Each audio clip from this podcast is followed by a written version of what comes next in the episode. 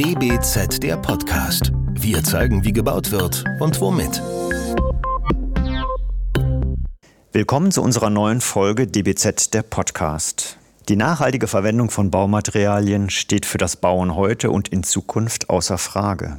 Aber wie kommen wir zu wirkungsvollen Rohstoffkreisläufen? Wo liegen die Potenziale und Grenzen in Wiederverwendung und Recycling? Inwieweit sind Hersteller hier in der Verantwortung und woran kann ich mich als Architektin orientieren, um meine Bauherrinnen entsprechend beraten zu können? Einen Vorstoß in diese Richtung hat die Hydro Building Systems GmbH mit Hydro Zirkal gemacht. Aluminium, das mindestens zu 75 Prozent aus Altaluminium hergestellt wird. Mit dem Hamburger Büro- und Geschäftshaus Mercator One von HD Terrani Architects wurde kürzlich ein erstes Referenzprojekt mit dieser Fassade aus dem Material umgesetzt. Darüber und sicherlich über anderes auch noch wollen wir heute mit Christine Lemaitre, geschäftsführender Vorstand der DGNB, und Werner Jager, Geschäftsführer Hydro Building Systems Germany, sprechen. Das DBZ-Team heute sind Katja Reich und Benedikt Kraft. Hallo. Hallo und herzlich willkommen. Schönen guten Tag. Hallo. Dann starten wir doch gleich mit der ersten Frage an Sie, Herr Jager. Gerne. Aluminium gehört ja nun so landläufig nicht zu den Produkten, die als besonders umweltfreundlich gelten. Standen Sie jetzt hier unter Zugzwang, äh, aktiv zu werden? Nein, das, das Thema, das wir Sekal in den Markt bringen konnten, haben wir ja eigentlich schon seit 2017, 18 vorbereitet. Da war die Diskussion über den sogenannten äh, Fußabdruck von Aluminium oder sonstigen Materialien mit Sicherheit nicht in dem Stellenwert in der Gesellschaft, wie es ja jetzt gerade ist, in der Diskussion.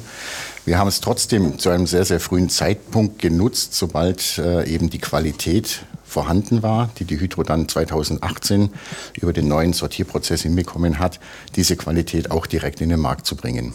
Nun gibt es äh, auf dem Markt ja viele, die nachhaltige Produkte anbieten. Woran kann man denn das Nachhaltige eines Produkts erkennen? Welche Kriterien müssen wir ansetzen und äh, wie kann ich Angebote am Markt bewerten und vergleichen. Frau Lemaitre, wenn Sie wollen, gerne.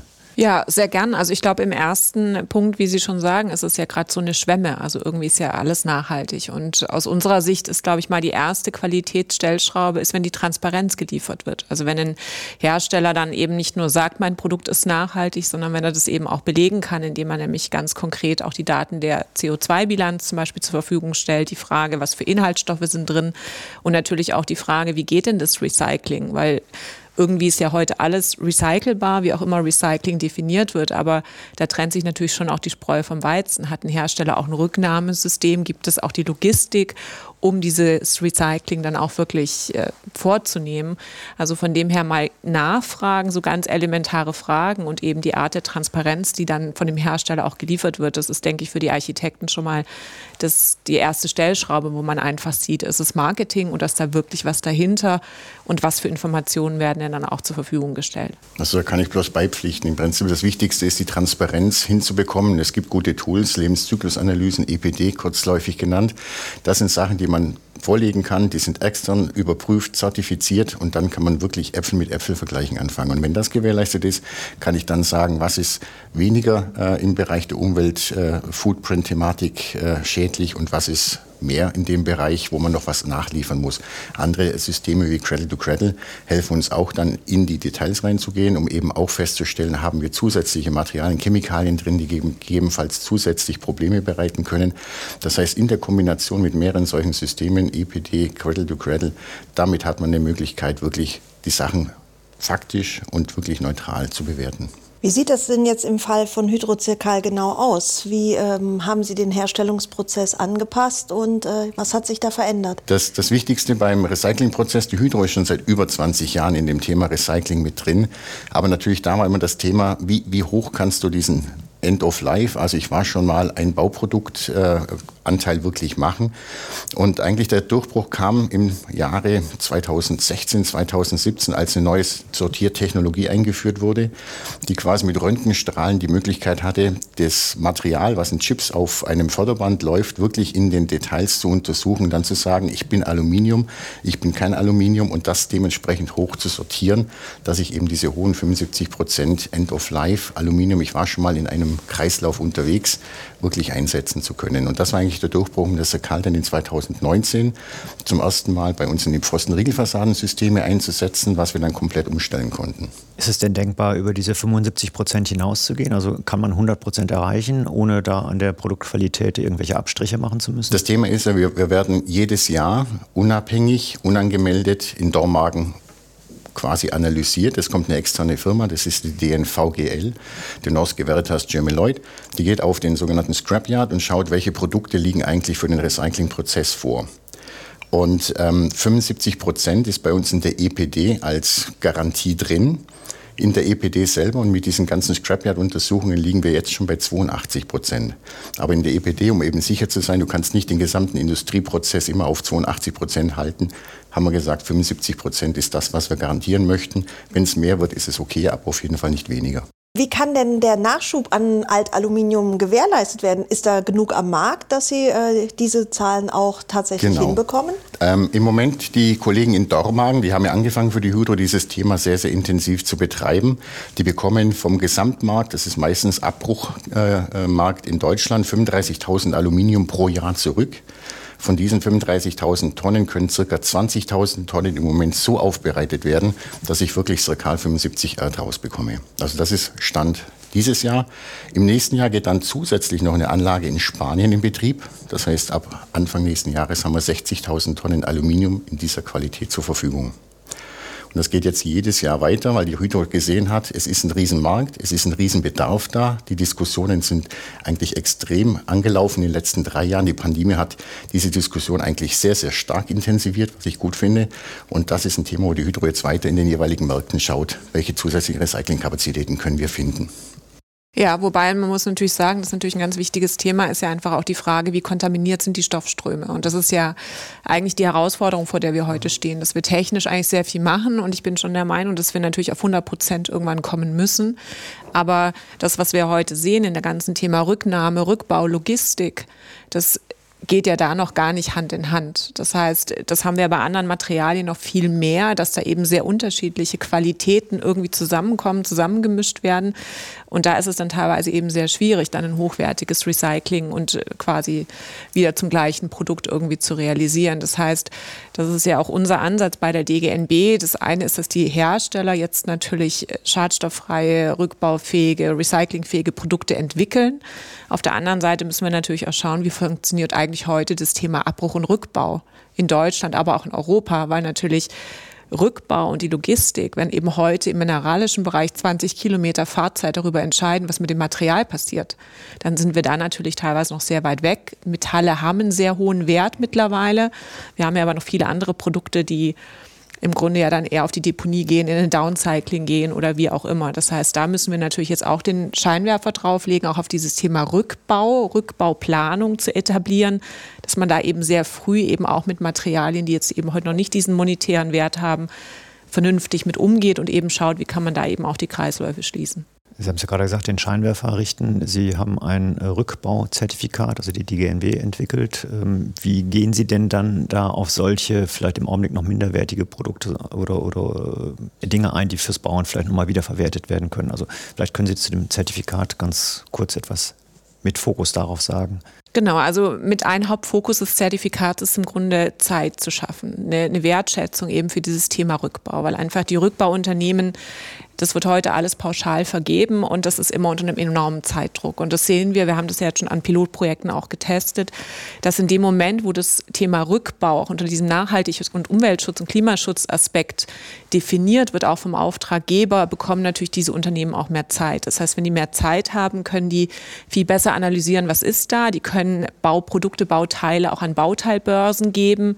Ähm, also da kann man eigentlich heute schon einiges machen. Und das, das Kritische ist eigentlich dieses Thema Zeit, was eigentlich bis heute im Abbruch nicht da ist. Es soll immer so schnell wie möglich irgendwie weg und dann kommt irgendwie was Tolles Neues. Und das ist der Hauptfokus des Zertifikats, dass man sich dort eben wirklich für Analyse die Zeit nimmt und dann eben auch Konzepte entwickelt, vielleicht auch Materialien, Bauteile für den Neubau wieder einsetzt Äh, großes Thema für uns ist auch Bestand schützen. Das heißt, ich baue nur das zurück, was auch wirklich zurückbauen ist. Das heißt, sich damit auch mal kritisch auseinandersetzen, muss überhaupt abgerissen werden.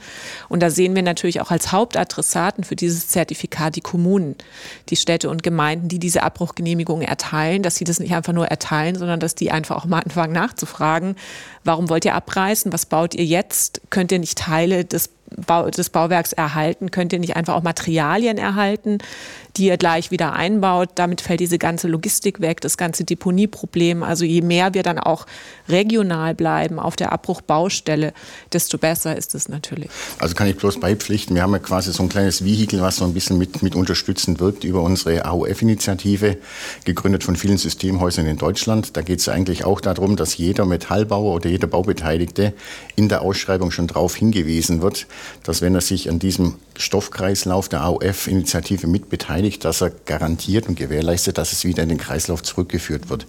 Das heißt, dass wir wirklich versuchen, die Stoffströme, soweit wir immer möglich sind, zu schließen, auch im Rückbau zu unterstützen, dass eben das Material wieder in den Kreislauf zurückkommen kann. Hey, ja, wie sieht es denn jetzt mit den konkreten Einsatzbereichen an? Können Sie das äh, Hydrozykal für alles einsetzen, wie quasi Ihr sonstiges Aluminium auch, oder gibt es auch Grenzen? Wir setzen das eigentlich für alles, was wir äh, als Produkte in Aluminium haben, ein.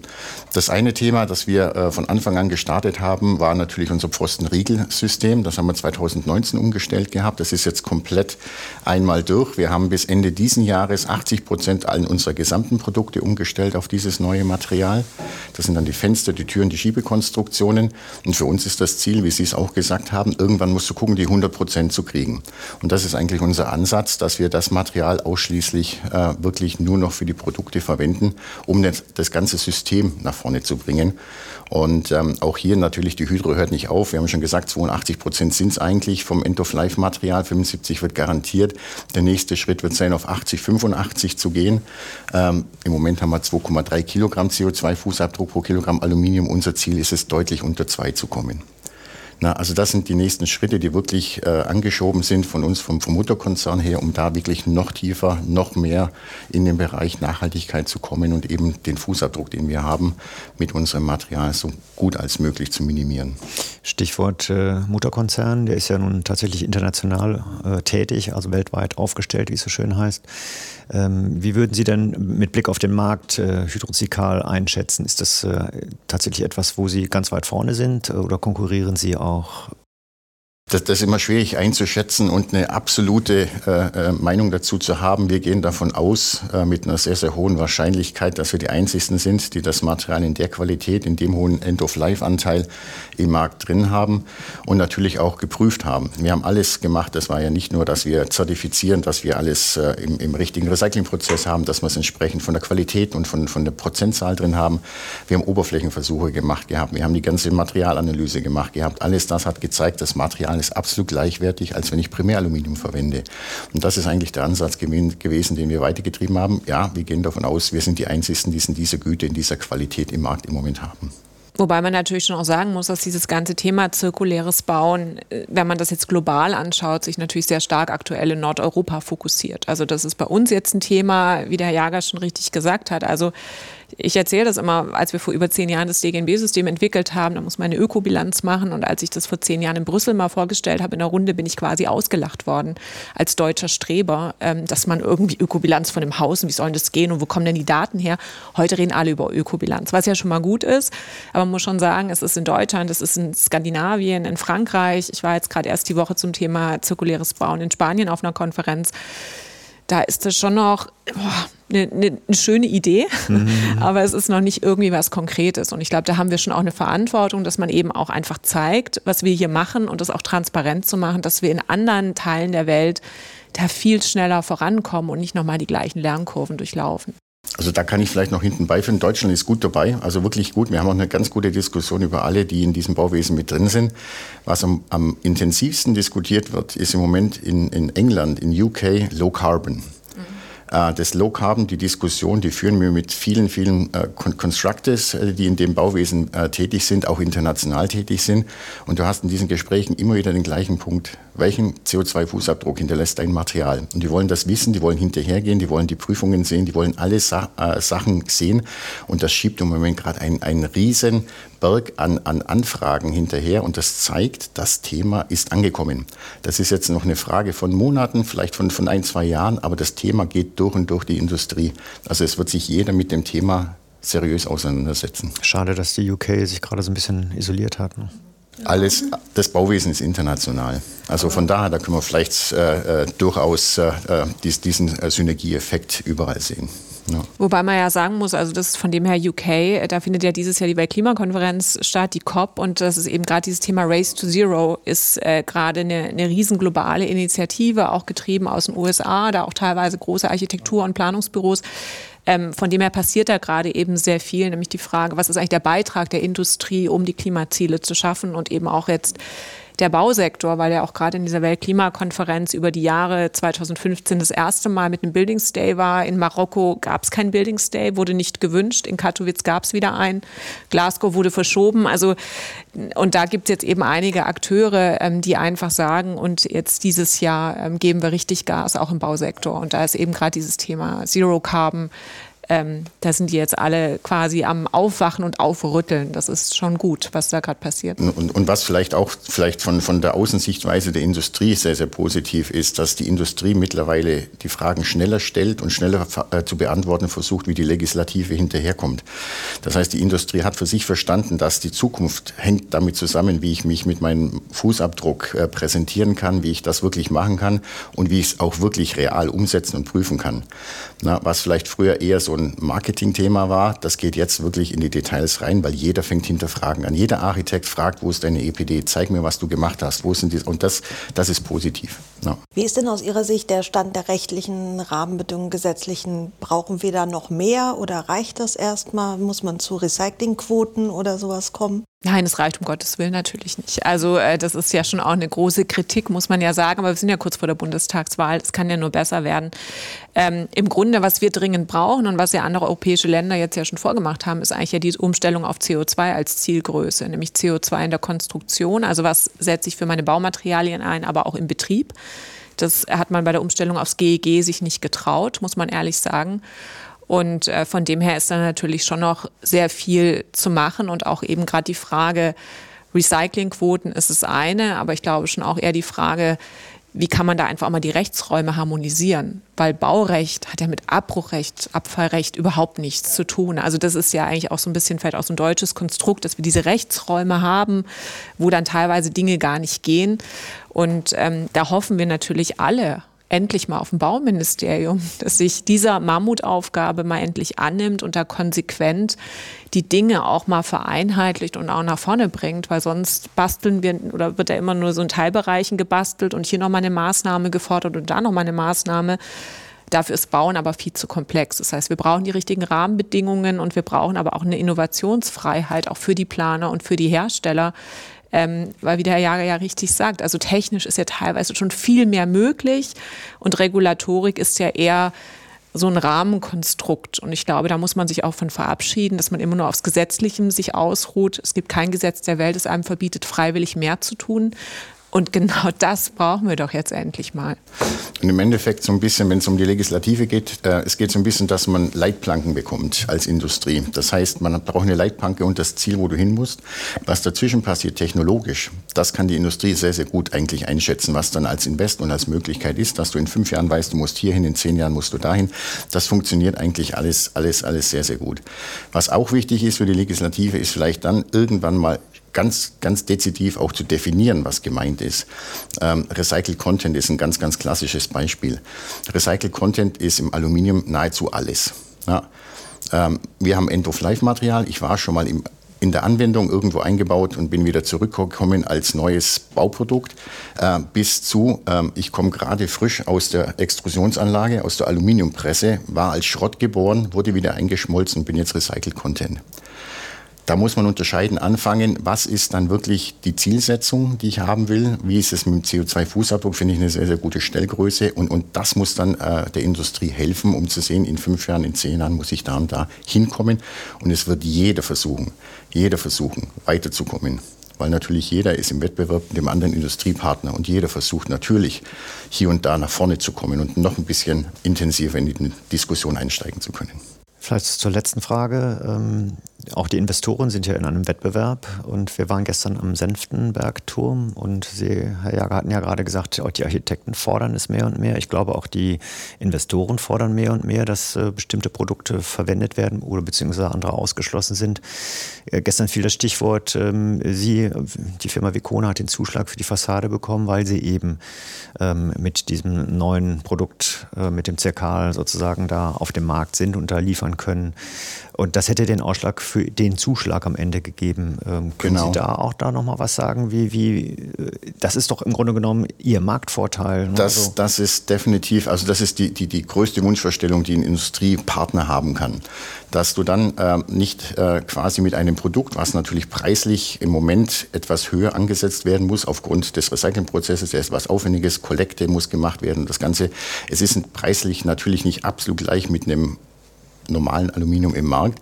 Aber in der Diskussion für den Senckenberg-Turm, ehemals 99 West Frankfurt, das haben vielleicht die meisten noch äh, im, im, Kopf drin von Cyrus Moser Architekten, da war das Thema, dass äh, der Investor BNB Paribas aus äh, Frankreich gesagt hat, wir gehen in den deutschen Markt, wir machen unser erstes Bauvorhaben und zwar unser Headquarter in Deutschland. Ja, und da haben sie gesagt, ja, wir haben eine Nachhaltigkeitsstrategie, wir wollen es aber auch liefern. Vieles wird immer noch auf dem Blatt Papier gemacht, oftmals. Ähm, wird als CSR, haben wir vorhin diskutiert gehabt, dann deklariert, ich habe das, das vor, in den nächsten 15, 20 Jahren möchte ich gerne dahin. BMW Paribas hat gesagt, nein, wir möchten nicht immer nur sagen, wo wir hinwollen, wir möchten es zeigen, dass es möglich ist. Und das war der Ansatz. Und dadurch, dass wir eben dieses End-of-Life-Material bringen konnten und zeigen konnten, es funktioniert, es ist machbar, ähm, haben wir den Zuschlag bekommen.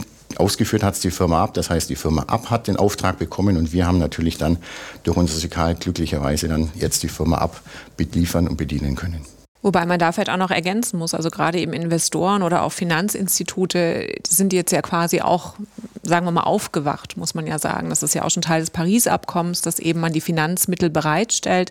Da gibt es jetzt die EU-Taxonomie, das heißt erstmals Kriterien zur Definition, was ist nachhaltiges Produkt. Gebäude sind das Investitionsgut fast Nummer eins. Ich glaube, Deutschland ist jetzt Nummer sieben gerankt im internationalen Immobilienmarkt. Nach Japan und anderen Märkten ist Deutschland Nummer sieben. Und ähm, durch diese Taxonomiekriterien, die im Grunde anfangen, Nachhaltigkeitsthemen zu fordern. Natürlich Energieeffizienz und dann gibt es aber so einen schönen Mechanismus, das heißt Do No Significant Harm, sind Kriterien schon mal angelegt worden, die man dann eben auch erfüllen muss. Eben nicht Energieeffizienz und Klimaschutz um jeden Preis. Ein Kriterium davon ist auch zirkuläres Bauen und Recycling. Und da sehen wir jetzt gerade schon, dass dann natürlich vor allem auch Banken und auch Investoren anfangen, sich danach auszurichten. Und die sagen einfach, wir wollen hier quasi den Haken setzen und dann interessiert mich das gar nicht, ob das schwierig war oder nicht. Von dem her ist es, glaube ich, wirklich jetzt äh, eigentlich gar nicht mehr eine Option, sondern eigentlich ist es wirklich das absolute Zukunftsthema. Und ich glaube, wenn der Finanzmarkt da jetzt noch viel mehr aufwacht und auch Versicherungskonzerne aufwachen, sich mit den Themen anders zu beschäftigen, ähm, dann werden da andere Hersteller auch überhaupt nicht drum rumkommen. Man muss diese Fragen beantworten und man wird aus diesen, dieser technischen Ebene, von der wird man nicht wegkommen, im Gegenteil. Also diese Frage nach Transparenz, nach Daten, kannst du es belegen, ähm, das wird, wird immer mehr zunehmen. Wir haben im Vorspann ja noch ein zweites Projekt angesprochen, den äh, Mercator One in Hamburg von Hadi Teherani. Wie kam es denn zu der Kooperation? Also Marketor One in Duisburg ist natürlich ein ganz, ganz interessantes Bauvorhaben, ähm, auch mit der Firma Ab ausgeführt. Ähm, war auch ein Thema, wo der Investor dann quasi sein Gebäude auch selber mitnutzt. Ähm, bei uns hatte es natürlich damals, als dieses Projekt angefangen hat, schon einen wesentlichen Vorteil, weil wir, wir, wir standen zusammen, ähm, auch mit den Architekten äh, anlässlich der Baumesse. Ähm, wir haben das neue Material vorgestellt. Wir haben gesagt, wir gehen jetzt in drei Monaten mit unserer Pfostenriegelfassade nur noch diesen Weg mit Circal 75 zu arbeiten. Und da hat sich dann relativ schnell so, so eine Art Kooperation rausgestellt gehabt, wo man wirklich gesagt hat, ja, wie können wir das wirklich einsetzen bei den Bauvorhaben? Das Bauvorhaben ist basiert auf Posten-Riegelfassadenlösungen. Und da war dann relativ schnell klar, dass man aufgrund der Einsparungsmöglichkeiten, aufgrund der Materialität sehr, sehr viel beitragen kann. Und das war, ich denke, auch ein bisschen so die Zielsetzung von HDT Reinig zu sagen, wir zeigen jetzt, dass es funktioniert. Ähm, alle reden und wir zeigen, dass es funktioniert. Es ist baupraktisch umsetzbar und wir können zeigen, dass wir diese CO2-Einsparung hinbekommen. Der Investor ähm, äh, auch sehr, sehr äh, engagiert überall. Ähm, Fressnapf ist eins seiner, seiner Unternehmungen zum Beispiel. Ich als Hundebesitzer muss das natürlich erwähnen. Na, ähm, ist ein Punkt, dass man wirklich sagen kann, können wir rausschneiden nachher, ne? Ja, unbedingt. sonst Scheißwerbung. Das können wir leider nicht machen.